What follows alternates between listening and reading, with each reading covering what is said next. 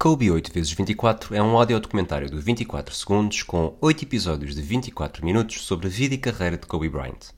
Neste episódio, vamos recordar o período entre 2007 e 2010, destacando o retomar do caminho das finais e como o título contra os Boston Celtics cumpriu um desejo especial.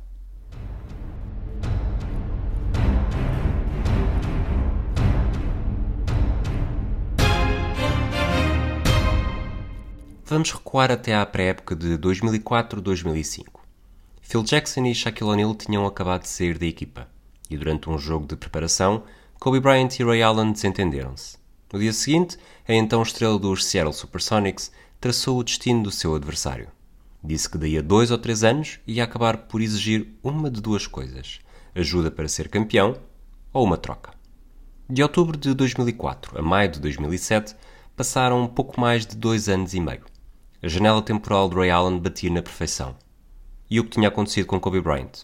Falhar aos playoffs pela primeira vez na carreira, voltar a ser orientado por Phil Jackson e somar duas eliminações na primeira ronda contra os Suns. Kobe Bryant estava a caminho de fazer 29 anos e percebeu que corria o risco de desperdiçar as melhores temporadas da carreira se não fossem tomadas medidas drásticas.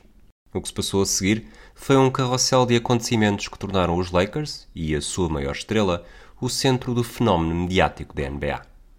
A primeira exigência a surgir nas notícias foi a do regresso de Jerry West a uma posição de comando no seio da organização.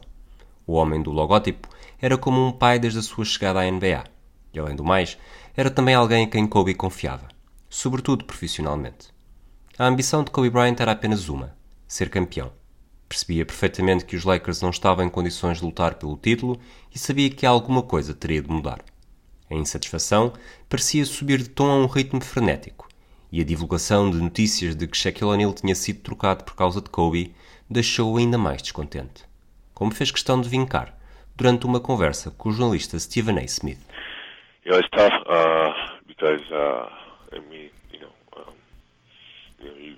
With the organization for 11 years, and you know, you've been a fan of theirs growing up, and you know, you just love everything about the organization in terms of you know the players and the history and um, you know the fans and, and, and the city and um, you know to go through you know, something like this is, is extremely difficult. Um, you know, finding out about um, the Shaq um, the Shaq situation and um, you know didn't promise me promising me one thing in terms of you know wanting to rebuild right now and um, you know telling Phil Jackson another thing and you know um, it's it's it's rough, man. But you know, I I just don't see how you can, you know, you know, rebuild that that that trust. Um, and um, you know, I just I just don't know how you can move forward in that type of situation. Kobe não tinha papas na língua. A aventura nos Lakers estava a acabar e queria ser trocado. Yeah, I would like to be traded, and, it, and as tough as it is to say that, and as tough as it is to to come to that conclusion, um, you know, there's no other there's no other there's no other alternative. You know, they they obviously want to move in a different direction in terms of you know rebuilding. I wish they would have you know told me that um, you know prior to me resigning with the team. Um, they obviously want to move in a different direction and. And, uh, but they want to keep you though, Kobe. They want to move in a different direction, but they don't want to do it without you. Well, you know, you got to be upfront about that, man. You know, three years ago when I was resigning, you know, they should have, you know, told me that they wanted to rebuild and uh, affected my decision. But A estrela tinha mais dois anos de contrato, mas apelava à equipa que admitisse o erro e o deixasse sair para um sítio onde pudesse ser feliz. You know what? I just want them to do the right thing. Do the right thing, man. You, they know what they did. You know what I mean? They know the situation that, that they painted. You know what I mean? Do the right thing, man. Do the right thing. You know you was trying to rebuild. You told me something different. I resigned because of what you promised me you know the blame that you that you cast upon me. You, you know that stuff. They know that stuff. So, mm. you know, just step up, do the right thing. Em surdina, a NBA entrou em ebulição. Dia após dia surgiam novas informações sobre o que poderia acontecer com Kobe Bryant. Quando interrogado sobre que equipa queria para o futuro, o base não se prolongava muito. Até podia jogar em Plutão, na altura um planeta na posse de todas as suas capacidades, desde que pudesse ser feliz. Os Lakers entraram ativamente no mercado de transferências, mas as trocas que equacionavam não eram para se ver livres de Kobe. Pelo contrário, eram para garantir que a estrela pudesse voltar a ser feliz em Los Angeles. À entrada para o verão de 2007, Kevin Garnett era o jackpot. Mas como a história conta, o extremo posto dos Minnesota Timberwolves acabou por seguir para os Boston Celtics. A tarefa de Jerry Buss e companhia era mais complicada. Os Indiana Pacers ofereceram Jermaine O'Neal em troca de Lamar Odom e Andrew Bynum, mas os Lakers não ficaram satisfeitos. E outra troca que ficou muito tempo a pairar sobre a NBA foi a de Jason Kidd, por Andrew Bynum. O base estava a chegar ao fim de ciclo com os Nets ainda tinha muito para oferecer, mas os Lakers não estavam preparados para se verem livres de um poste com imenso potencial e a caminho da sua terceira temporada na NBA. Se tivesse sido Kobe a mandar, o negócio tinha sido feito num abrir e pescar de olhos, como se ficou a perceber durante um vídeo amador, onde o áudio está perto de ser imperceptível. Kobe queria a ação, queria ser trocado, queria ter companhia, queria tudo, e não teve nada. Os meses passaram e continuou a ser jogador dos Lakers. E o plantel era praticamente o mesmo, não fosse o regresso de Derek Fisher e a chegada via draft de Javaris Crittenton, um base que é mais famoso pelas coboiadas que teve com Gilbert Arenas no balneário dos Washington Wizards e pela pena de 23 anos de prisão que está a cumprir. Mas essa, essa é uma história para outros programas. Aqui, fala-se de Kobe. E em 2007-2008, Kobe Bryant teve de se reinventar. Teve a paciência ou a resignação de continuar em Los Angeles e esperar pela recompensa. Não fez birra. Estava determinado e demonstrou-o logo no primeiro jogo da temporada, com 45 pontos contra os Houston Rockets. Os Lakers continuavam a ter um plantel curto, mas Kobe Bryant era uma figura incontornável, e de repente, em fevereiro de 2008, o horizonte ficou menos nublado. A ajuda estava a chegar e falava castelhano. Chamava-se Pau Gasol. Andrew Bynum estava lesionado e não ia jogar mais nessa temporada, mas os Lakers chegaram a acordo com os Memphis Grizzlies, garantiram o posto espanhol e enviaram Kwame Brown, Javaris Crittenton, Aaron McKee e os direitos de um jovem Mark Gasol, além das escolhas de primeira ronda de 2008 e 2010 e uma de segunda ronda de 2010. A justiça da troca foi posta em causa.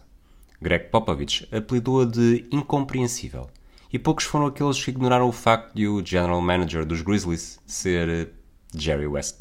Mas Kobe estava satisfeito. Achava que era um grande passo da equipa e via um núcleo importante a ser construído. Yeah, no, absolutely. I think um, you know, it's a matter of us just gelling now and just uh, putting it together. I mean, we got a great bench. Uh, we have a lot of length, a lot of versatility. Uh, now it's time. Now it's time to walk the walk. It's time to walk the walk, dizia Kobe Bryant. E foi precisamente isso que aconteceu, com o peso de pau a demonstrar-se imediatamente nos Lakers. Até ao final da fase regular, somaram 22 vitórias em 27 jogos e terminaram com o melhor registro do Oeste, 57 triunfos e 25 derrotas. Pau Gasol contribuiu com médias de praticamente 19 pontos e 8 ressaltos, e Kobe Bryant carimbou uma época sensacional a todos os níveis, com médias de 28 pontos, 6 ressaltos, 5 assistências e quase 2 roubos de bola por jogo. E assim, poucos meses depois de os Lakers terem estado perto da implosão, Kobe conseguiu o que precisava para alcançar finalmente a distinção que lhe faltava: ser o MVP da liga, pela primeira e única vez na carreira. Nuno Aguiar, adepto dos Lakers, conta-nos como esta época e esta distinção individual serviram de ponto de mudança da imagem que tinha Kobe na NBA. 2007-2008 é uma época de renascimento para o Kobe e, pessoalmente, para mim, marcou uma reaproximação à NBA. O basquete deixou de ser highlights e ver um ou outro jogo e transformou-se numa verdadeira obsessão. Depois de perder dois anos seguidos na primeira ronda dos playoffs, a primeira metade da época mostrava uns Lakers diferentes. O Fischer trouxe maturidade à equipa e o Bynum revelava todo o seu potencial, pelo menos até à lesão. A equipa jovem e inexperiente tinha crescido. E claro, em fevereiro chegaria Paul Gasol, que passou estes Lakers de história engraçada para candidatos ao título. Foi uma das equipas mais entusiasmantes dos anos de sucesso que aí viriam. Quanto ao Kobe, não foi a sua melhor época de sempre, mas foi uma das mais equilibradas, com bons números, eficácia e um dos melhores registros da NBA. Um Kobe mais maduro, mais paciente e melhor líder, mas ainda com toda a capacidade atlética que o tornavam especial, algo que ficaria comprovado nos Jogos Olímpicos desse verão. O prémio de MVP tem um sabor agridoce. É incrível como é que um dos 10 melhores jogadores de sempre só ganha um na carreira toda, mas acaba por ter mais significado por lhe ser dado num momento de viragem antes do novo capítulo vencedor que aí viria. Quando Kobe Bryant foi oficialmente anunciado como MVP da fase regular, já a segunda ronda dos playoffs estava em andamento. E desta vez não houve margem para desilusões precoces. nem cruzamentos malditos com os Phoenix Suns. Os Denver Nuggets foram varridos, com Kobe a marcar mais de 33 pontos por jogo. E depois os Utah Jazz, vilões de uma vida passada, não fizeram muito melhor, vencendo apenas os dois primeiros jogos em casa. No total, teriam feito seis encontros, e Kobe a marcar, mais de 33 pontos por jogo. Kobe estava de novo numa final de conferência, e mais uma vez havia um reencontro com adversários do passado, os San Antonio Spurs. Nas quatro vezes que as duas equipas tinham cruzado nos playoffs durante a carreira do jogador, o desfecho tinha servido de coroação, com os Lakers a serem campeões em 2001 e 2002 e os Spurs a chegarem ao título em 99 e 2003. San Antonio ia ser um osso duro de roer. A equipa de Popovich, Duncan, Parker e Ginobili era a campeã em título e o duelo da final do Oeste prometia. Mas os Lakers seguiram dominadores com 4 vitórias em 5 jogos e marcaram presença na primeira final com os Celtics desde 1987. Boston estava a viver a primeira época com o trio Kevin Garnett, Ray Allen e Paul Pierce, mas chegava à final longe do fulgor demonstrado na primeira metade da temporada.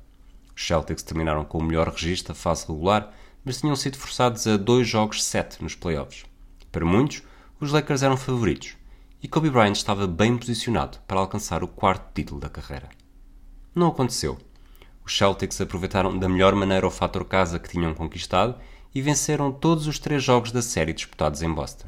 Nos três de Los Angeles, beneficiaram de uma reviravolta surpreendente no jogo 4, quando recuperaram de uma desvantagem que chegou a ser de 20 pontos durante o terceiro período. Kobe Bryant ficou frustrado. Com razão. Era a segunda final perdida, a primeira sem Shaquille O'Neal.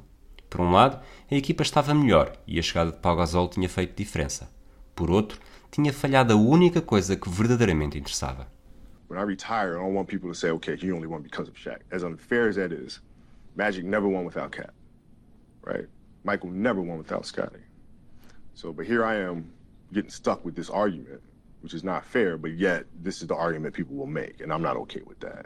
Mas como diz Márcio Martins, comentador televisivo de basquetebol e adepto dos Lakers, a derrota com os Celtics e a forma como aconteceu, com uma derrota humilhante no jogo 6, acabou por ser também a maior motivação que Kobe poderia ter tido para o futuro. Os 39 pontos de diferença na vitória dos Celtics nesse, nessas, no jogo 6 dessas finais de 2008 foi a maior diferença num jogo de título na história da NBA. Agora imaginem o que não terá sido para alguém tão competitivo como Kobe Bryant sofrer essa derrota. Uh, eu estava a assistir ao jogo em direto e estava a pensar nisso mesmo, a pensar, bem, o que é que não irá naquela cabeça, o que é que ele não irá fazer com isto? E claro que ele usou isso como motivação. Uh, a pior derrota de sempre uh, pode ter sido a melhor motivação de sempre para um, Kobe Bryant. Não só para voltar a ser campeão, mas para derrotar especificamente os Celtics uh, numas finais. como ele próprio já admitiu mais tarde, o título de 2010 foi provavelmente o mais saboroso da sua carreira. A Mamba Mentality ia começar a aparecer em todo o seu esplendor. Pouco mais de um mês após a derrota em Boston, Kobe Bryant foi anunciado na equipa oficial dos Estados Unidos para os Jogos Olímpicos de Pequim, e a estreia pela seleção não podia ter sido mais positiva. Depois de abdicar em 2000 e de ter sido forçado a falhar 2004 devido ao caso de violação, Kobe Bryant ia ter finalmente o batismo olímpico. Os Estados Unidos queriam limpar a imagem deixada em 2004, levaram todos os grandes nomes e a 24 do 8 com Kobe a jogar com o 10 nas costas, recuperaram a medalha de ouro num jogo contra a Espanha, numa partida em que a estrela dos Lakers apareceu nos momentos decisivos para contribuir com 20 pontos e 6 ressaltos.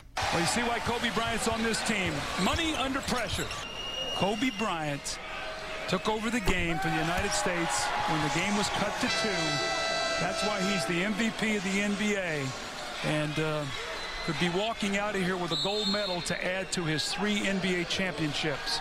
A final olímpica foi outra pedra basilar na construção de uma equipa campeã para o futuro. Pau Gasol estava do outro lado e Kobe fez questão de não mostrar qualquer tipo de misericórdia, atacando o poste sempre que possível. O objetivo era claro, expor as debilidades de Gasol para que o espanhol pudesse perceber exatamente como e onde teria de melhorar para a temporada seguinte. E caso fosse preciso um incentivo especial, Kobe pendurou a medalha de ouro no cacifo do colega de equipa, no início de 2008-2009. Pagosol era um jogador muito talentoso, mas à semelhança do que se pensa de praticamente todos os europeus na NBA, era criticado por ser demasiado macio, de lhe faltar um nervo, a obsessão por um objetivo. Kobe quis dizer-lhe apenas que estava na hora de deixar o resto para trás e seguir na mesma passada diabólica dos verdadeiros campeões. Kobe Bryant não teve verão para descansar de uma temporada em que tinha alcançado a final. Nem precisava. Os Lakers entraram na nova época a todo o gás, venceram os primeiros sete jogos e em dezembro estavam com apenas três derrotas em 24 encontros. Era como se o fracasso tivesse sido revisto vezes e vezes sem conta. A importância da fase regular e do fator casa tinha sido revelada na temporada anterior. E desta vez, Kobe Bryant garantiu que qualquer jogo 7 eventual fosse disputado no Staples Center. No dia de Natal, em Los Angeles, os Lakers venceram os Celtics por 9 pontos. Eram apenas pormenores, mas Kobe Bryant não queria deixar nada por fazer. Sabia bem para onde ia e pelo meio continuava a arranjar espaço para rubricar exibições verdadeiramente sensacionais, como quando saiu do Madison Square Garden, o pavilhão que o viu marcar o primeiro ponto, com 61 marcados. Estava tudo a compor-se. Foi chamado para a equipe inicial do Oeste no All-Star, partilhou o troféu de MVP do Jogo das Estrelas com Shaquille O'Neal e não abrandou nem um pouco a passada rumo a um registro de fase regular que lhe oferecesse tudo o que queria. Kobe Bryant foi utilizado em todos os jogos, com uma média superior a 36 minutos, e contribuiu praticamente com 27 pontos, 5 ressaltos, 5 assistências. Conseguiu o primeiro triplo-duplo desde 2004-2005 e foi fundamental no registro de 65 vitórias e 17 derrotas dos Lakers, o melhor do Oeste e o segundo melhor de toda a NBA, apenas atrás dos Cleveland Cavaliers, de LeBron James. Não houve nada a atrapalhar os Lakers em 2009. Os Utah Jazz caíram em 5 jogos, os Houston Rockets em 7 e os Denver Nuggets em 6. Depois, já em junho, não apareceram nem os Celtics para uma desforra, nem os Cavaliers para o tão ansiado duelo com LeBron. Não, do outro lado estavam os Orlando Magic. Pedro Quedas é adepto da equipa da Flórida e conta como foi entrar numa final sabendo que do outro lado ia estar Kobe Bryant. Eu sou fã dos Orlando Magic e quando nós chegámos às finals em 2009 já estávamos habituados a ser menosprezados. Eliminámos os Celtics e os Cavs de LeBron e só termos chegado à final já era um feito. Mas, já que lá estávamos, por que não tentar ganhar? Mas, quando o Corneli falhou aquele layup no último segundo do jogo 2, a 7 de junho, levando a que perdêssemos no prolongamento, a minha esperança essencialmente desapareceu. Sim, ainda ganhámos mais um jogo a seguir, mas a eliminatória estava perdida. Porque do outro lado estava Kobe Bryant, e não se podem falhar oportunidades de ouro contra o Kobe.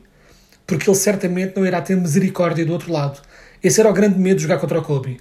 Saber que qualquer mínimo erro podia ser o princípio do fim. Ele era como o exterminador, frio e implacável, a seguir em frente, rumo ao seu objetivo, como se os adversários nem sequer existissem. O dia 7 de junho de 2009 foi um dos momentos mais devastadores da minha vida de fã. Para o Kobe, foi 7 de junho. Foi a 7 de junho. E depois também a 11. E a 14. Nos 5 jogos da final de 2009, os Lakers só não venceram o jogo 3 no dia 9. Kobe Bryant nunca marcou menos de 29 pontos e fez mais de 7 assistências e 5 ressaltos por jogo. Deixou de haver dúvidas sobre quem era o principal responsável pelos títulos. Entre 2000 e 2002, o MVP das finais tinha ido sempre para Shaquille O'Neal, por muito que Kobe Bryant pudesse ter contribuído. Desta vez, havia um único nome na lista: Kobe. Esta era a sua equipa. Paul Gasol, Lamar Odom, Andrew Bynum, Derek Fisher e Trevor Ariza ajudavam a construir um núcleo duro importantíssimo. Na estrela, só havia uma. O peso tinha desaparecido por cima dos ombros. Vencera finalmente sem cheque e igualar aos títulos do seu antigo colega de equipa. Respirar de alívio? Sim. Ia descansar? Nem por sombras. Porque por cada objetivo alcançado por Kobe, havia sempre pelo menos dois em lista de espera. Os últimos dois anos tinham sido significativos na carreira, mas na mente do basquetebolista já só havia algo para pensar. 2009, 2010. Kobe apareceu ainda mais decisivo do que em anos anteriores e resolveu múltiplos jogos nos instantes finais. A estrela dos Lakers nunca tinha tido falta de confiança, mas agora parecia haver mais gente a acreditar. Era como se o título de 2009 tivesse impulsionado a subida no elevador da glória. Foi assim com os Miami Heat. Looking, gets it to Bryant. Bryant dribbling, has to put it up at the buzzer, banks it in! He banks in the three! And the Lakers win the game! E com os Milwaukee Bucks. Get it into Kobe. Now, the Lakers for the win. Kobe going up over Bell, fall away. Yes! Yes! At the buzzer, he does it! Was there ever a doubt? Kobe wins it for the Lakers! Lakers. They beat the Bucks in overtime, 107-106, and the best in the game, the best closer, finisher. He breaks the hearts of those in the Bradley Center tonight. E com os Sacramento Kings. Kobe. And Kobe will get it for the win.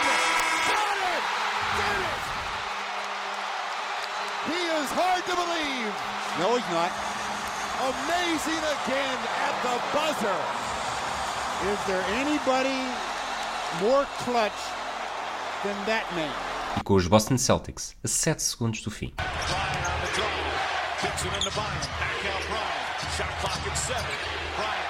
Bryant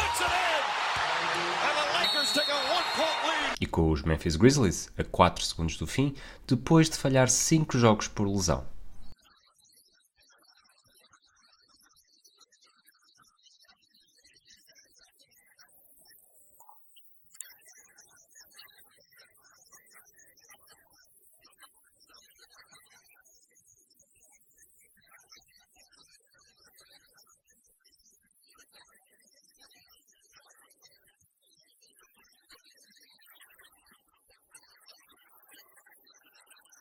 E contra os Toronto Raptors, a 2 segundos do fim. Get the ball and go. Wait, make sure you get the last shot. Falling away. Yes! 1.9 to play. He has given the Lakers a two-point lead. They're out of timeouts, and that'll do it. The Lakers survive the Toronto Raptors. Well, that's what he does. That's why I said make sure you get the last shot. Get it to number 24. He has bailed them out six times this year. The best closer in the game has done it again. O corpo de Kobe Bryant podia ter começado a vacilar, com lesões incomodativas, mas a mente mantinha-se inalterada. Na mesma época em que se tornou o mais jovem de sempre a superar a fasquia dos 25 mil pontos e passou a ser o melhor marcador na história dos Lakers, Kobe continuava a ter a bússola competitiva a apontar para o troféu de campeão. A equipa de Los Angeles voltou a terminar a fase regular com o melhor registro do Oeste, com 57 vitórias e 25 derrotas, e passeou pela conferência até atingir a final. Venceu os Oklahoma City Thunder em 6, varreu os Utah Jazz e eliminou os Phoenix Suns em 6 jogos. Na terceira final em 3 anos, Kobe Bryant voltou a encontrar os Celtics. Era a desforra tão ansiada. E não só pela final de 2008. A história era madrasta para os Lakers em finais com a equipa de Boston. Apenas dois títulos em 11 duelos. Mas desta vez ia ser diferente. Kobe Bryant tinha aprendido com os problemas do passado. Os Lakers terminaram a fase regular com melhor registro que os Celtics e tinham a vantagem de jogar um eventual jogo 7 em casa.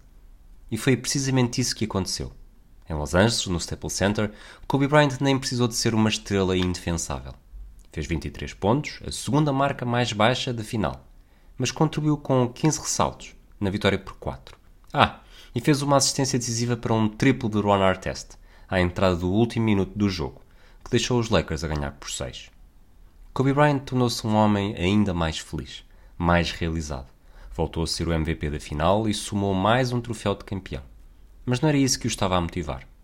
Poucos minutos depois do final do jogo 7, numa conferência de imprensa com as duas filhas que já tinham nascido até então ao colo, não houve dúvidas sobre o que este título significava para Kobe. Just got one more than Shaq.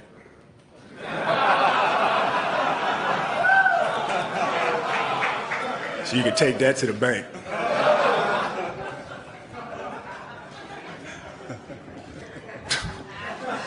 you know how I am. You guys know how I am. I don't forget anything.